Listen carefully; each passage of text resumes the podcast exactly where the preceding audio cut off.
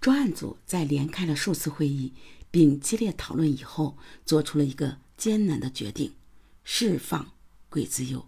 同时，金宝岗山上的伏击继续，外围的线索继续查，必须坚持下去。两天后，被白云分局审查了几个月时间的桂子佑，踏出了白云分局看守所的大门。同和镇派出所的副教导员庄红。在金宝岗系列女尸案中，充当着一个说起来非常尴尬的角色。金宝岗上发现第一具女尸的那天，正是庄红值班；陈慧仙跑到派出所报案那天，也是他值班。第二、三具女尸被搜出那天，还是他值班。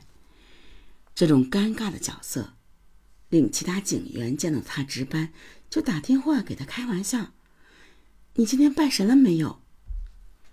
虽然说刑警队的人很快抓到了桂自佑，而且那杀鸡的事件就再没发生过，但没想到的是，几个月后，刑警队的兄弟就告诉他，因为证据不足，桂自佑已经被释放。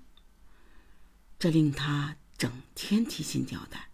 金宝岗上可别又出现杀鸡案呀！这天夜里，又轮到庄红值班。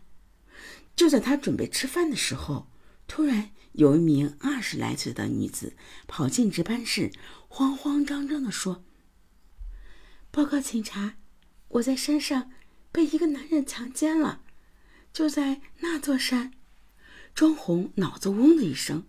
顺着那女子指的方向望去，那座山不就是金宝岗吗？原来，该女子名叫李芝兰，也是一名暗娼。傍晚时分，她在沙河电影院门前揽了一个老头。那老头带着她走到铁路边，坐上通往南湖的小巴。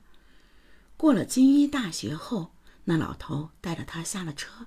从红晕化工厂旁的那条小路上了金宝岗。到了半山腰时，那个老头顿时变得凶恶起来，卡着他脖子，企图强奸他。他不甘心，便尽力反抗。在反抗的过程中，他的手在地上摸了一块石头，朝老头的额头打去。那老头顿时流出血。趁此机会。他挣脱了老头，往山下跑去。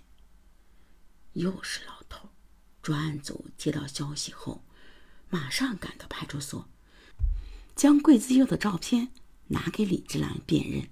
没想到李芝兰一下子跳了起来，指着相片大声地说：“就是他！”警方面面相觑，难道我们放错了人？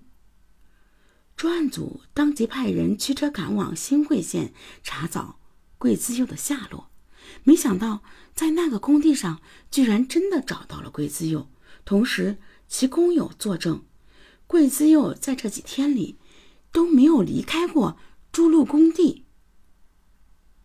警方将桂自佑带回广州，让李芝兰辨认。桂自佑刚一下车，李芝兰就大声喊道：“就是他！”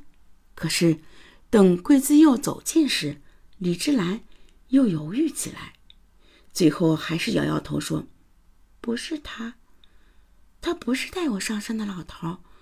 他俩的个头差不多，年纪也差不多，连长相都十分相似，但肯定不是他。而且，我还在那人的头上打了个口子。